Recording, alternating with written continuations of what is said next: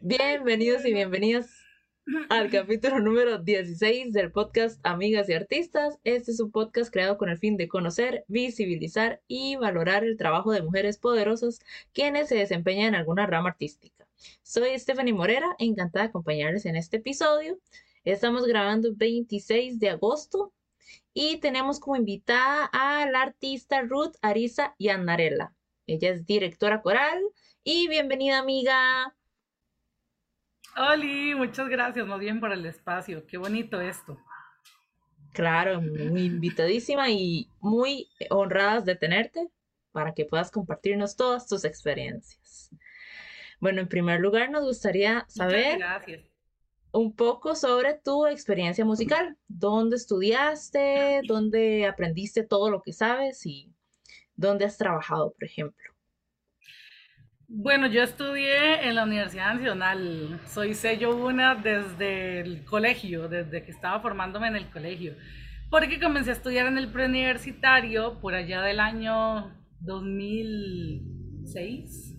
2006, si mal no recuerdo. Eh, comencé a estudiar piano, pero como entré en mitad de año, era cerca de octubre, no pude entrar al lenguaje musical y no pude entrar al coro. Sin embargo, para el año 2007, que en ese entonces estaba en el colegio, entré al preuniversitario en noveno grado del colegio y para 2007 ya estaba en décimo, fueron mis últimos años de colegio. Eh, ya ahí ya pude entrar al lenguaje, ya pude llevar, seguir llevando piano y entrar al coro. Ahí fue en donde tuve mi primer coro con el maestro Freddy Batzival. Y seguí, seguí en el preuniversitario durante décimo y quinto del colegio hasta que salí del colegio. Pues normalmente el preuniversitario para eso es, esa es la función. Formar a muchachos en la etapa preuniversitaria para que cuando lleguen a la etapa universitaria hagan el cambio directo. Entonces entré a educación musical. Según yo en ese entonces lo que quería era la carrera de piano. Obviamente para poder entrar a la carrera de piano el estándar es muchísimo, muy, muy, muy, muy alto. Yo en ese entonces, como estaba en formación, no tenía el nivel, pero dije, bueno, voy a entrar a educación musical, ahí llevo los cursos, con el tiempo voy practicando, voy estudiando, llegaré a mejorar con, con, paciencia y perseverancia, pero en el camino, sorpresa, sorpresa, comencé a cantar en coros, me gustó tanto, tanto, tanto, comencé a cantar en coros y de repente todo mi tiempo de estudio se comenzó a direccionar a ensayos de coros cuando me di cuenta todo el tiempo lo estaba ocupando en ensayos de coros y pues así fue, me fui olvidando de, de la idea de, de, estudiar piano, seguí en educación y en un momento un poco crítico de, de mi vida dije, ok, no, aquí es estudiando dirección, porque esto es lo que realmente me apasiona, esto es lo que realmente me salva. Entonces, este, pues decidí estudiar dirección, comencé a estudiar Perdoncito, pasó ahí una, una moto un poco escandalosa. Comencé a... En el 2013 fue cuando me decidí, cuando dije, no, esto es lo mío, voy a entrar. Eh, y comencé a prepararme para la prueba, para, para el ingreso. En, comencé en 2014 y fui los, los seis años de corrido con la carrera hasta 2019 y hasta el momento solo soy sello una, totalmente, 100% desde el principio. Y entonces usted nunca recibió clases de instrumento ni de música en otra institución, solo en el preuniversitario. No, solamente en la universidad, como le digo, siempre, siempre, siempre en el preuniversitario. Ahí fue todo, todo, todo en el preuniversitario y en la U. Qué vacilón, ¿verdad? Esa, ese cariño que le tiene. Siendo muy honesta, siendo muy honesta, la pura verdad es que sí recuerdo haber, no, había omitido este momento. Lo que pasa es que yo comencé desde muy, muy chiquitita, como desde los 5, 4 años, en donde uno ya casi no tiene recuerdos. Comencé a sacar sola en melodías en un pianito. A mi hermano le regalaron un pianito chiquitito, pero se lo regalaron a él. Y al final él no lo usó, al final lo agarré yo y yo comencé a experimentar con el pianito sacando melodías y durante toda mi infancia y primer parte del colegio, pues era tocando sola, yo lira, aprendiendo sola, sacando melodías, tocando ahí instrumentos de percusión en la banda, pues lo típico, flauta, haciendo solos de flauta en el colegio, en los actos cívicos, hasta que mi mamá me dijo, bueno, no, metamos las clases de algo. Y me llevaron a donde un señor por aquí cerca de mi casa, pero era un señor ya muy mayor, era una disque academia, eh, pero era como en la casa del señor, ya estaba muy, muy mayor y él era una formación así como de, donde usted ve estas tres teclas, plin, ahí va do. Nada más me decía eso. Esas tres teclas, teclitas, usted las ve ahí, aprieta esas tres y es la C, es do. Era muy, muy, muy informal. Y llegó un momento en donde el señor le dijo a mi, a mi mamá, como a los seis meses, no señora, es que esta chiquita ya necesita más, ya necesita meterla en alguna otra parte. Entonces ahí fue en donde me pasaron al, cuando me pasaron al preuniversitario, ya ahí directamente. Pero eso fue, con este señor, como le digo, fue muy, muy poco. Yo no tocaba nada, nada, nada. Con él no aprendí nada, casi nada, pero sí sirvió como para que mis papás dijeran, ok, sí, démosle, démosle más, fuerza a esta intención de ella de estar en la música, pues. Entonces ahí ya fue cuando comencé directamente en, la, en, la, en el pre. Ay, qué bonito. Entonces usted tiene toda ya la nostalgia y la pasión por la universidad. Sí, es, yo decía, ay no, tantos años de venir aquí, imagínense, desde el colegio, salía de noveno año de clases y me iba para la U a estudiar y, y ya cuando salí fue como, ¿qué voy a hacer? Se vino la pandemia y bueno, eso ayudó un poco en el proceso del duelo, ¿verdad? Eh. Pero todo bien. Sí, sí, a mí me, bueno, yo estudié en la nacional, que cinco años, seis años, no estoy muy segura, seis me parece.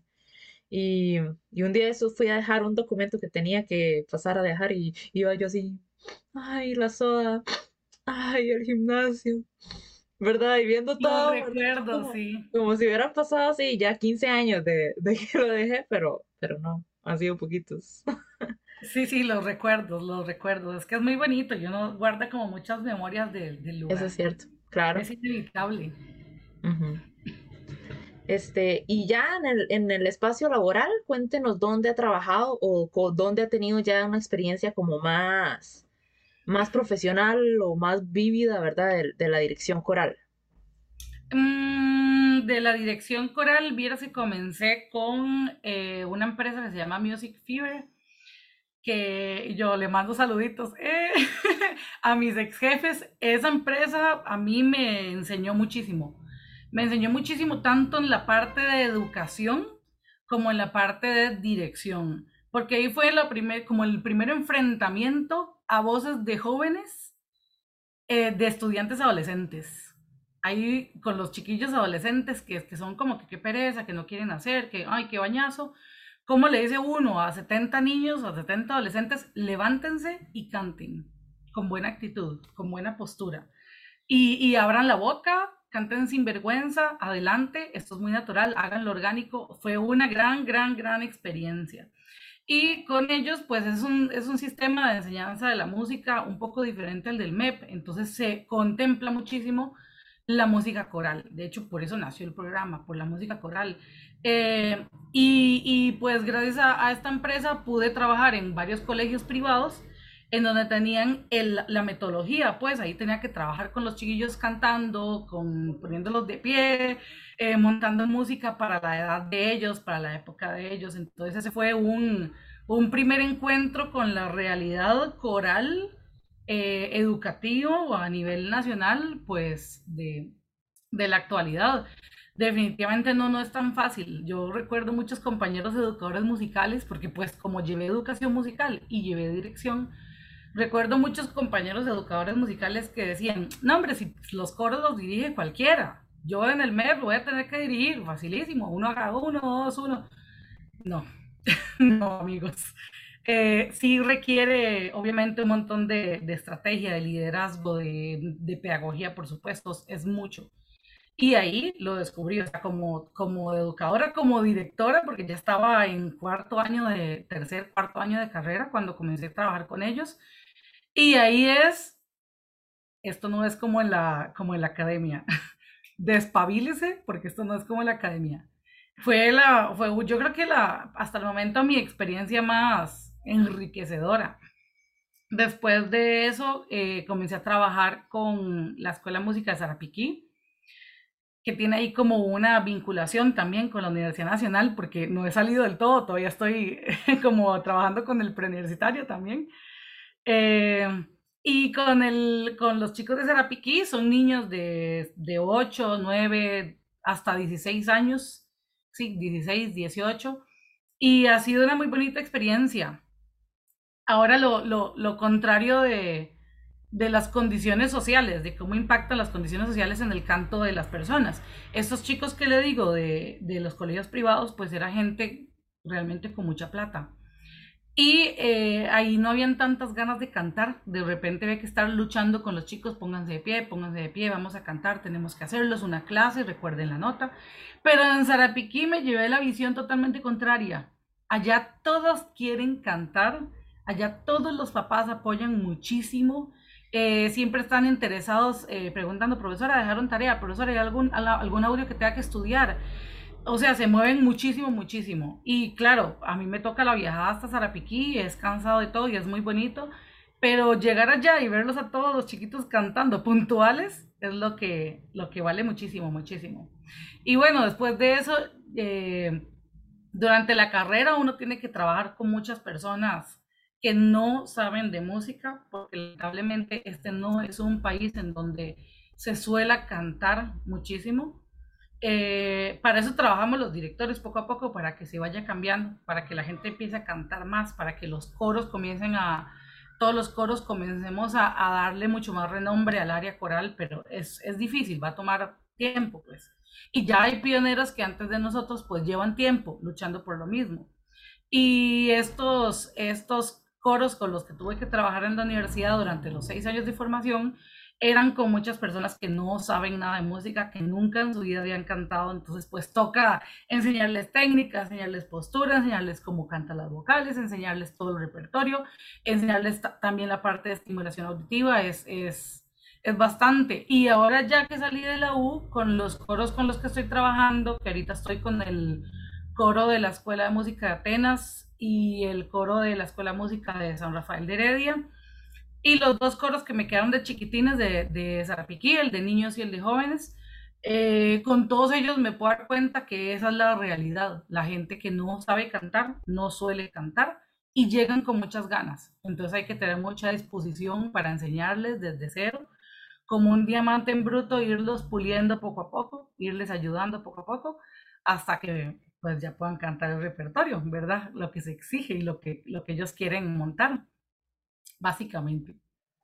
Ay, qué bonito. Eso que me estás contando es súper importante, ¿verdad? Que la gente muchas veces menosprecia la dirección, ¿verdad? En, general, y lo sé porque también menosprecia mucho la dirección orquestal, ¿verdad? Y le mandan un, video y me dicen, pero ¿para qué sirve esa persona si solo está moviendo el palito, ¿verdad? A mí me han dicho que sirve para, para quitar moscas.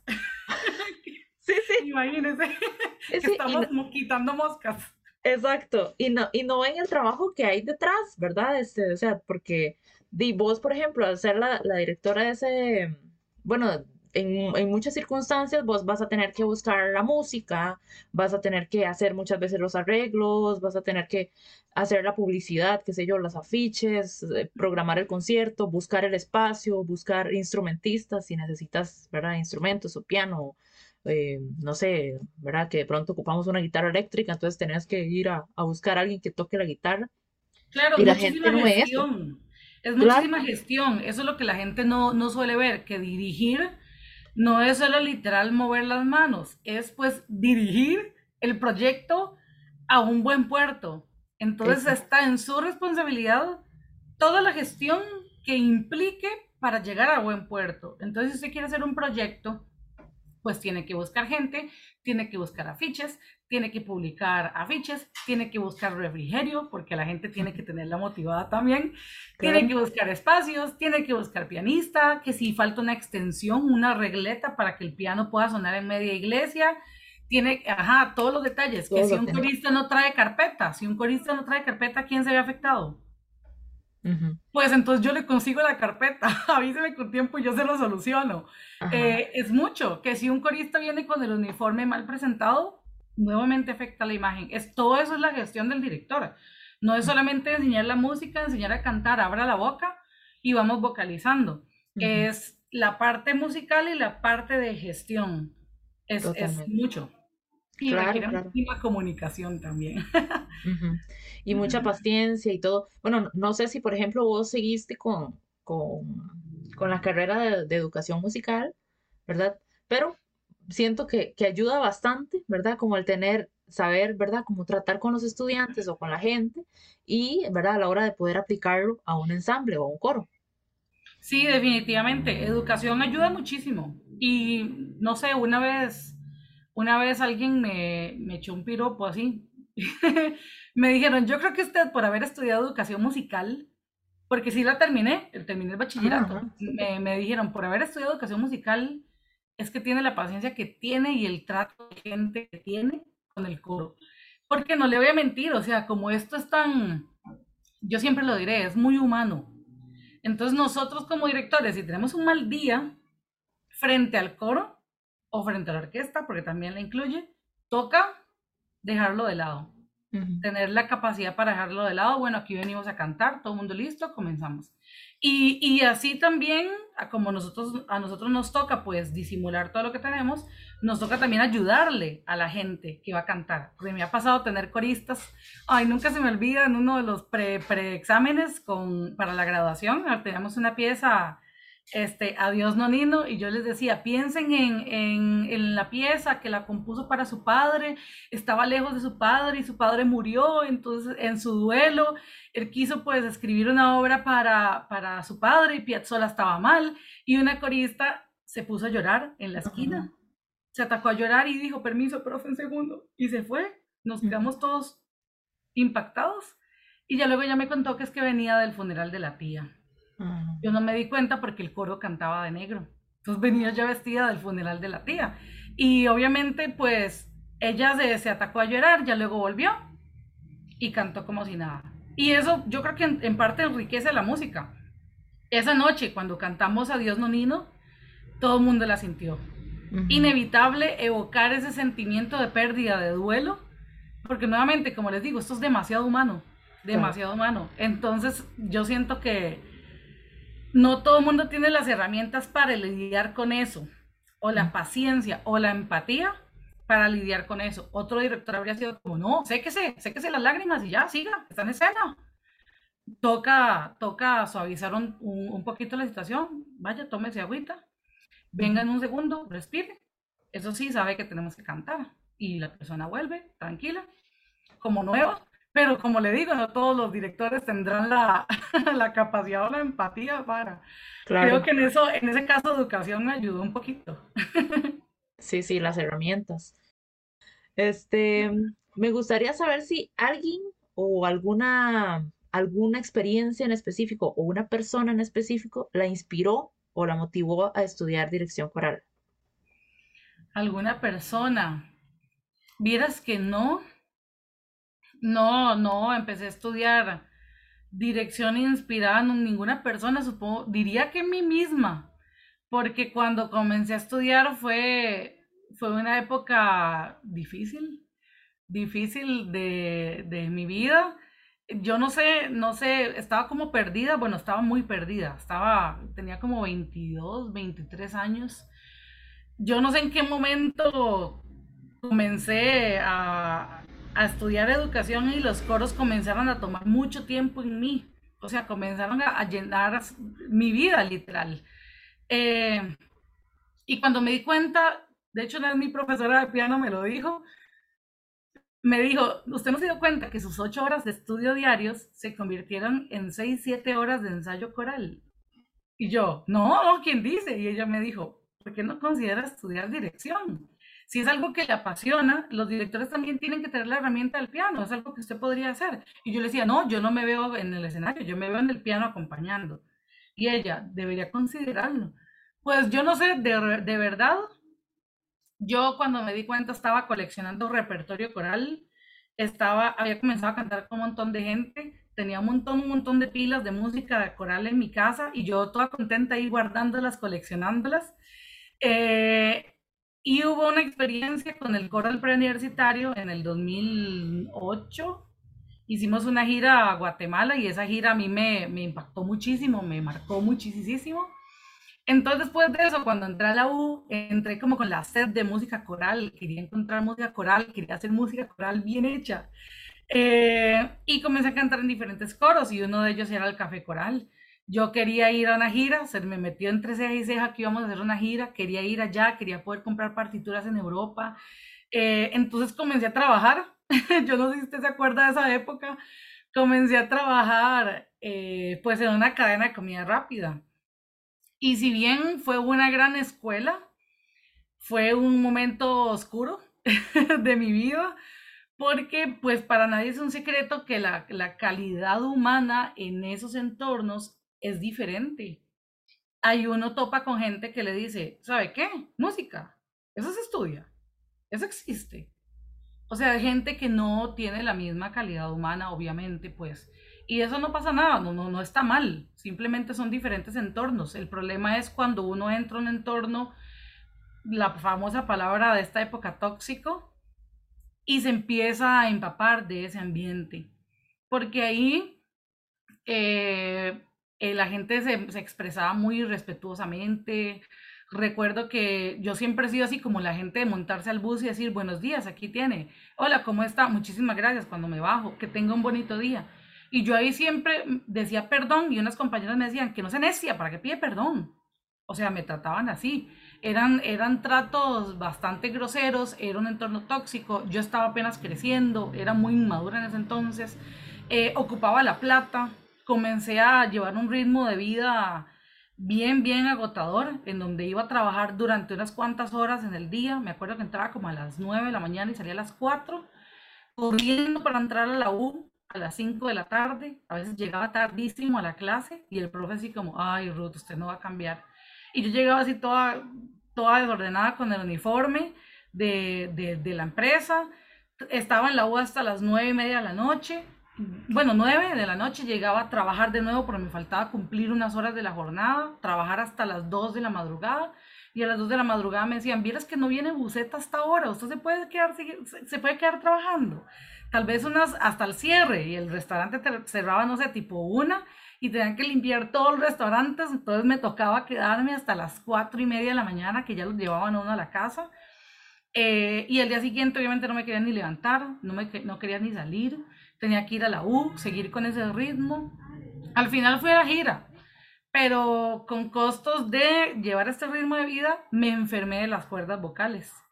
Y fue cuando me dijeron, bueno, eh, el director del coro me dijo, yo creo que usted necesita recuperarse, las puertas le quedan abiertas, porque estuve, o sea, cuando, cuando tuve el micronódulo, estuve unos meses, estoy yendo a ensayar, pero no podía cantar, y llegó la temporada de concierto, y yo todavía no podía cantar.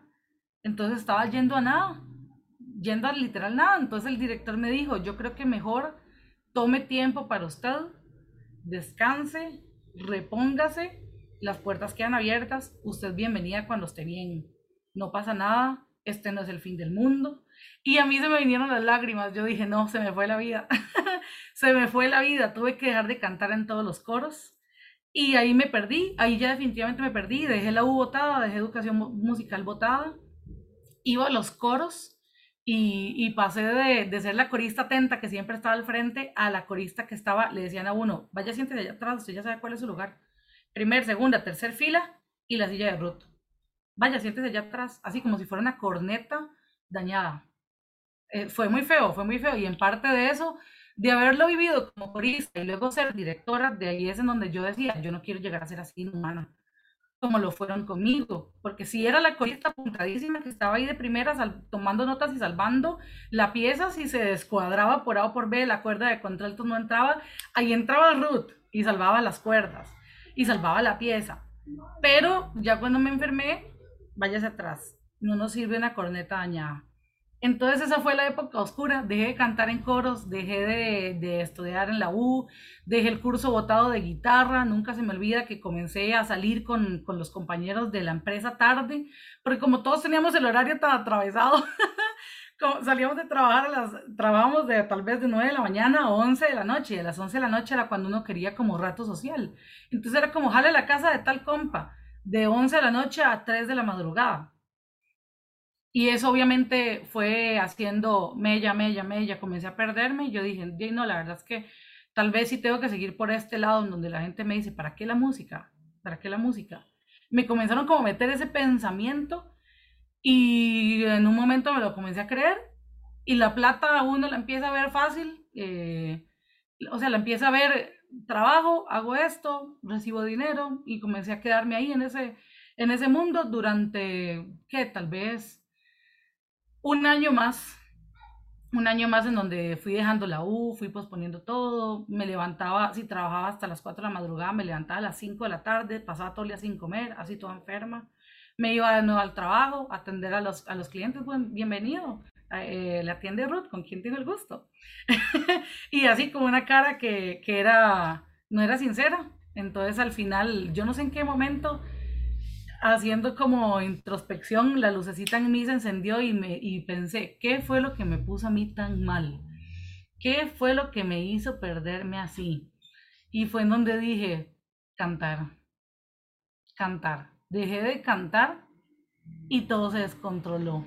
Dejé los coros y todo se descontroló. Mira, creo que tenía razón mi profesora de piano. Debería estudiar esto. Esto es lo que realmente me apasiona, esto es lo que realmente me gusta. En esto es en lo que se me iban los años, se me iba la, el tiempo. Y me hacía feliz ir los domingos a ensayar a la U todos los días, todos los domingos, desde la mañana hasta la tarde. Y ahí fue donde dije, este es mi escape, esta es mi salvación. Sonará muy cliché, porque hay gente que dice, la música me rescató, pero yo lo siento así, la pura verdad.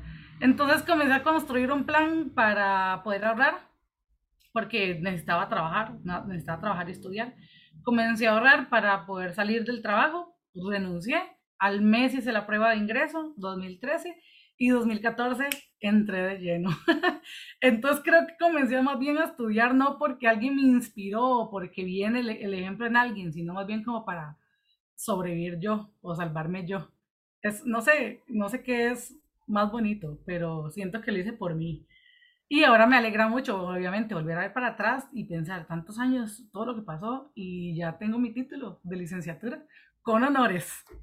Opa. sí, es, es bonito. Demasiado carga, Ruth. Y mm, qué importante eso que me estás mencionando, porque a veces cuando uno está como en no sé, digamos que tiene algún estilo de vida, ¿verdad? Que siente que ese es el estilo de vida correcto, porque es lo que todo el mundo le dice, como es que tiene que levantarse temprano y tiene que trabajar y estudiar y eh, ir al gimnasio y, ¿verdad? Verse con su novio. Entonces, digo, una está tan preocupada por, por cumplir todos los estándares que este, se olvida de sí misma, ¿verdad? Entonces, dice enferma, ¿verdad? Y es, y es lo peor que, que podemos hacer porque, de enferma ya no podemos hacer nada. Exacto. Es, es, es como un balde de agua. Recuerde, recuerde que usted está primero. Exacto, y el cuerpo siempre reclama, ¿verdad? El cuerpo dice, no, yo no puedo estar, ¿verdad? Usted no me puede tratar así, voy a... Sí, al final mis puertas son como, no, no, no más, tiene que ser stop, no más. Y a mí el, el, el otorrino me decía, tiene que dejar de cantar. Si usted no se quiere recuperar, tiene que dejar de cantar porque si no este micronódulo se lo vamos a tener que operar y ahí sí que es peor, porque ahí le puede cambiar la voz dependiendo de cómo le, le operen. Este, entonces tiene que, tiene que parar. Esto es una alarma enorme de slow down, suave, mamita, bájele, porque ya está llegando como los límites. Entonces sí, fue como un baldazo de agua, fue un fuerte baldazo de agua. Yo digo que fue terrible porque en ese entonces yo decía, fue mi primer depresión, digamos. Pero en realidad fue muy enriquecedor, ahora que yo lo veo para atrás. Y ese trabajo en, en cadena de comida rápida, me atrevería a decir que fue la escuela más grande para poder trabajar con gente. Como decía mi profesor de la U, trabajar con gente es trabajar con carne humana, que usted no sabe cómo está hoy, qué tan volátil puede estar, qué tan sensible puede estar. Y toca llenarse paciencia, tener tacto, tener empatía. Y no hay nada más difícil que estar frente a la persona en una caja y la persona, tráigame mi comida ya, porque la gente cambia, se vuelven monstruos cuando quieren comer, la gente cambia. Y ahí yo aprendí muchísimo de, de, cómo ser paciente, de cómo tener empatía para las otras personas, porque muchas veces yo también quería atacarme ellos, a llorar en la caja y la gente solo llegaba a reclamar, reclamar, reclamar, exigir. Yo nunca más volví a llegar a un lugar a donde tenga que pedir con, bueno, en realidad creo que nunca lo hacía, porque como le contaba, yo soy siempre de, hola, buenos días, ¿cómo está? Tal. Pero nunca más, nunca más llegué, volví a llegar a un lugar así como dejando bandejas, ahora la junto, porque yo sé lo que, lo que es estar en el salón limpiando y que el jefe le diga, corra, corra al salón de arriba, apúrese, porque no se mueve mamita, recoge esas mesas y el baño, que el baño también está ahí todo cuiteado, vaya. o sea, es, es, fue, fue una gran escuela, en síntesis fue una gran escuela. claro, claro, eso, eso es algo también que, que le iba a decir que, que uno aprende muchísimo. Bueno, sinceramente yo nunca he trabajado en un entorno así, pero este di yo, o sea, he tenido gente muy cercana que ha trabajado en restaurantes y cosas así, ¿verdad? Entonces, digo, uno siempre trata de llegar, ¿verdad? Por más que tenga un reclamo, ¿verdad? Porque yo soy bien reclamona, ¿verdad? Con ciertas cosas, pero yo llego y digo, ¿verdad? Con todo respeto, ¿verdad? Es que esto no me parece, ¿verdad? Porque tal y tal cosa, ¿verdad?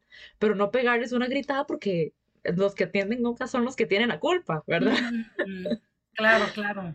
Sí. Es, es, es difícil, pero es humanidad esa humanidad y respeto hay que llevarla a todos los entornos. Pues no solo en el diario vivir, no solo con la familia de uno, y pues también a la hora de hacer música, que ahí vamos a trabajar con gente, vamos a formar a gente. Entonces ahí es crucial tener esta, esta humanidad, esta empatía y respeto. Claro. Este, bueno, me gustaría tal vez saber como alguna experiencia así que usted recuerde con muchísimo cariño que haya pasado durante su carrera o en sus años de, aprendizaje, así como un concierto o un proyecto que usted diga, ay, ese, ese proyecto me caló. Vieras que a nivel de dirección recuerdo el año de la graduación. Eh, era mucho, era mucha presión, era demasiado, entonces todos estábamos como, no sabemos si va a salir, no sabemos si va a salir, pero en el momento de, del preexamen, eh, cuando tuvimos el preexamen y pasó todos los coristas, porque es que eso es lo lindo de la música coral, es tan social que uno termina pues haciendo amigos en el, en el grupo. Entonces todos los coristas estaban muy, muy, muy ansiosos, todos estábamos muy nerviosos, terminó el preexamen, el jurado se levantó, bueno, muchas gracias, ya venimos con el veredicto, se fueron y ya uno quedó ahí con la ansiedad de, bueno, lo logramos, no lo logramos. Y, y recuerdo que cuando llegó el jurado, todos los, como el grupo de amigos estaban como ahí, todo el mundo muy atento, ya ven a Ruth, ya ven a Ruth, ya llegó el jurado. Y pues llegó el jurado y ya dijeron, se aprueba el preexamen, entonces puede realizar examen de graduación. Y yo sentí un alivio y yo se lo juro que de esas pocas veces en las que, yo no sé si usted alguna vez ha llorado de felicidad. Hay gente que nunca en la vida experimenta eso y es muy triste porque es muy lindo. Yo en ese momento me ataqué a llorar de felicidad, de, estrés, de alegría, no sé, me ataqué a llorar y llegaron todos a rodearme y abrazarme y fue un momento muy bonito, sí, fue como lo logramos, Ruth, vamos por la grabación, lo logramos. Y me ataqué a llorar, pero vieras que también tuve un momento que toda llorona, no, en realidad yo no soy tan llorona, pero hay momentos en donde, eh, no sé, la alegría desborda, entonces uno llora. Pero bueno, este es un momento que me pasó con estudiantes tenía un grupo hace unos años en un colegio aquí en Heredia, en Getsemaní, y tenía un estudiante que estaba atravesando por situaciones emocionales sexuales complicadas, porque estaba descubriéndose. Entonces yo lo estuve ayudando a él, pero estaba inmerso en un ambiente de muchísima religión, entonces era una gran contradicción para él. No lograba entender qué estaba pasando y yo le estuve como dando mucho apoyo, mucha ayuda. Y eh, la presentación final de año, pues ellos tenían que cantar y presentarse con una banda. Eh, una banda tipo banda de garaje. Y él, él, me había dicho que él no quería cantar, que él no quería presentarse, justamente por, esa, por ese montón de inseguridades, eh, situaciones que él estaba teniendo emocionales, estaba siendo muy complicado para él. Pero él cantaba, ya llevaba clases de canto, entonces yo le estuve rogando para que lo hiciera, pero hasta el día de la presentación, a las 4 de la tarde, él me dijo, profe, necesito que respete mi decisión, no voy a cantar. Y yo decía, bueno, es una lástima, no puedo dejarlo en el curso porque las notas no son de una nota final, es un, es un proceso largo, pero es una lástima, está bien, yo lo voy a respetar, no se sienta mal, está bien, no lo vamos a hacer. Y ya después, yo no sé qué bicho le picó, que unos minutos, unas, unas horas después, como a las seis, tal vez, el evento comenzaba tipo seis y media y nos tocaban estos tipos siete, siete y diez. él llegó y me dijo, está bien, profe, lo voy a hacer. La canción la teníamos practicada de todo, ya la teníamos practicada y montada, y me dijo, está bien, profe, lo voy a hacer. Y era esta, ¿cómo se llama? Es una melodía bellísima. La famosa canción de Shrek, que todo el mundo le llama la canción de Shrek, el Aleluya, de Leonard Cohen. sí, el Aleluya.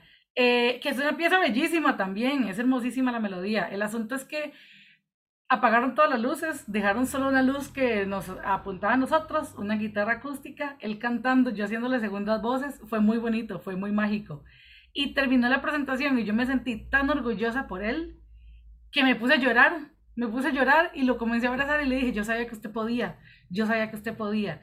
De, esas, de, de sentir que uno puede calar en los estudiantes, que uno puede impactar en los estudiantes y que ese chico tal vez si no le hubiera dado ese apoyo, si no le hubiera dado ese, ese empoderamiento, él simplemente habría guardado la, el recuerdo de la, el, la noche de talentos en donde yo simplemente no hice nada.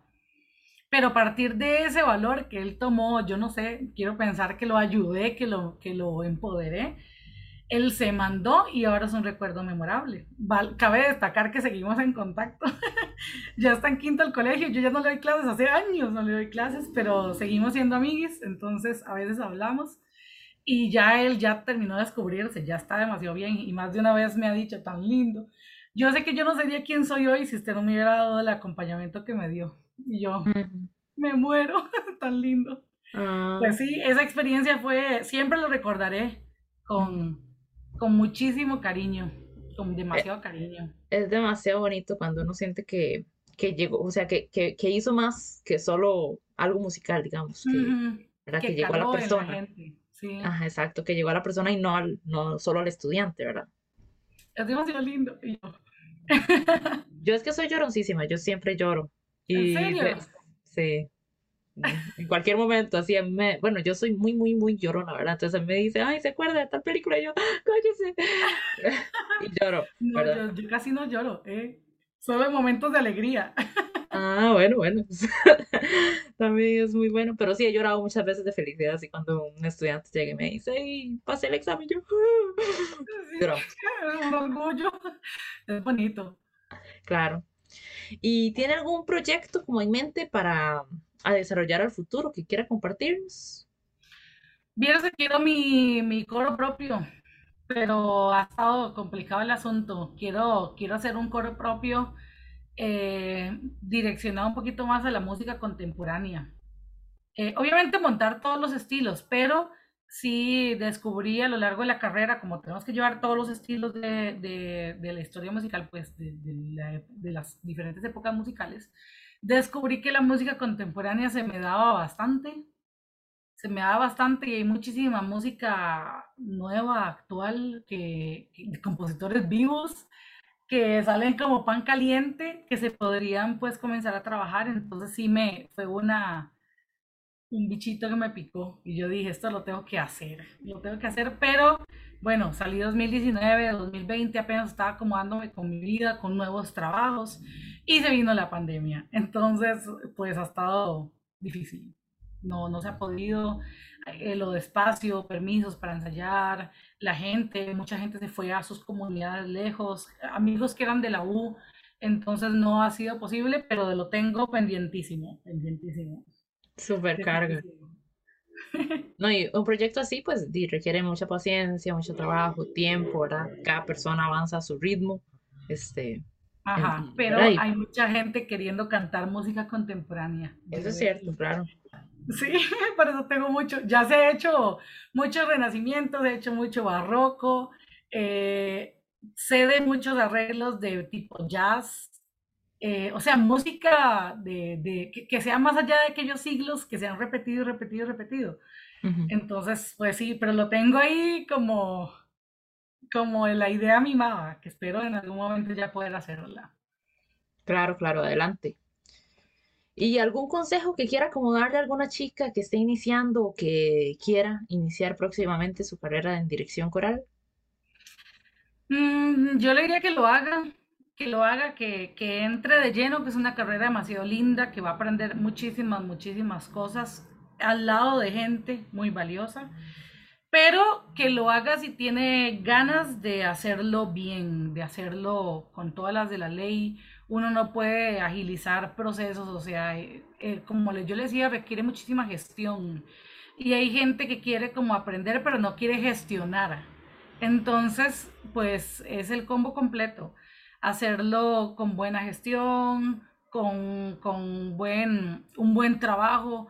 No hay como a, no sé, es que de verdad últimamente hay, hay, gente que quiere, que quiere estudiar dirección, pero cuando se entera lo que realmente demanda, porque demanda muchísimo, es como, ah, no, pues muy bonito. Ocupamos gente, ocupamos más gente que diga, no, yo, yo entro, entro al reto que es y lo que tenga que hacer para, para aprenderlo, pues yo le, le entro. Sí, he conocido gente que dice, me gustaría estudiar dirección, pero la verdad es que veo que es una carrera muy sufrida, veo que es una carrera muy difícil. Y sí, sí, tienes razón, pero no deja de ser bellísimo. No deja de ser bellísimo el momento en el que ya uno está cantando. Pero bueno, la verdad es que yo me he dado cuenta, también he visto otras personas que han entrado a la carrera, que dicen, ¿no? Con todo, yo entro de dentro de lleno, es gente que ha cantado ya en coros, ya ha visto el trabajo de gestión, ya ha visto el trabajo de organización, ya ha visto el trabajo de horarios, buscar solistas, eh, plata, transportes. Entonces es gente que ya sabe, ya sabe a qué viene. Pero el que quiera, el que quiera o la que quiera entrar, entrenle con todo, sin miedo, mándense al agua, sin miedo. De por sí hay mucha gente que le ayuda a uno en el camino. Siempre se encuentra angelitos y gente linda que le va ayudando a uno en el camino. Entonces, dele sin miedo o con miedo, dele. Eso es cierto, sí. Y, y sí, tomar en cuenta, ¿verdad? De que, de que es una carrera bonita, implica todo esto, ¿verdad? Y porque tienen todo el derecho de decir, no, es que la verdad a mí no, eso no, ¿verdad? A mí, yo solo quiero dirigir, ¿verdad? pero es válido, ¿verdad? Pero, pero y sepan, ¿verdad? Nada más como tomar en cuenta de que la mayoría de veces no va a ser así. Entonces, Claro, es válido. El problema es cuando alguien quiere tener el título, pero no hacer esto. No se puede, digamos. Es como, como esta, esta frase, bueno, no, no la usemos, porque además este espacio, no, este es un espacio donde tenemos que quitar esas ideas feas. Pero, pero la mamá y los pollitos, juntos, no se puede hacer split. O sea, no se puede separar. Si usted quiere dirigir y quiere sentir lo que es estar frente a una masa coral que cante para usted y que hagan magia con usted, porque esto es mágico de verdad. Si uno se pone a pensar, el principio de la dirección es simplemente mover energía en el aire, incitar a la gente con su energía a que la gente cante y que la gente quiera hacer las cosas con ganas. Es mágico, no hay otra palabra. Uno no puede tocar al músico, no puede decirle al músico, haga no, no hay otra forma, o sea, es magia, literal magia pasando. Moviendo el aire, moviendo las energías, incitándoles a hacerlo, es como uno poco a poco va haciendo música. Si usted quiere vivir eso, esa magia pura, tiene que también llevar la parte difícil, que es la gestión. No se puede querer simplemente dirigir y, ay, pero es que esta parte no me gusta. No se puede hacer split, van juntos.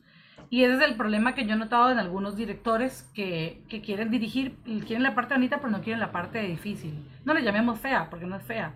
No, quieren la parte difícil. Entonces, si alguien va a entrar, éntrele de lleno con las dos partes. No hay miedo, agarren, agarren el toro por los cuernos. Y si tienen miedo, háganlo, pero con miedo, que las partes, los momentos gratificantes van a ser muchos más. Exacto. Bueno, ya para ir terminando, entonces, nada más nos gustaría saber ¿Cómo la podemos encontrar en, redes sociales?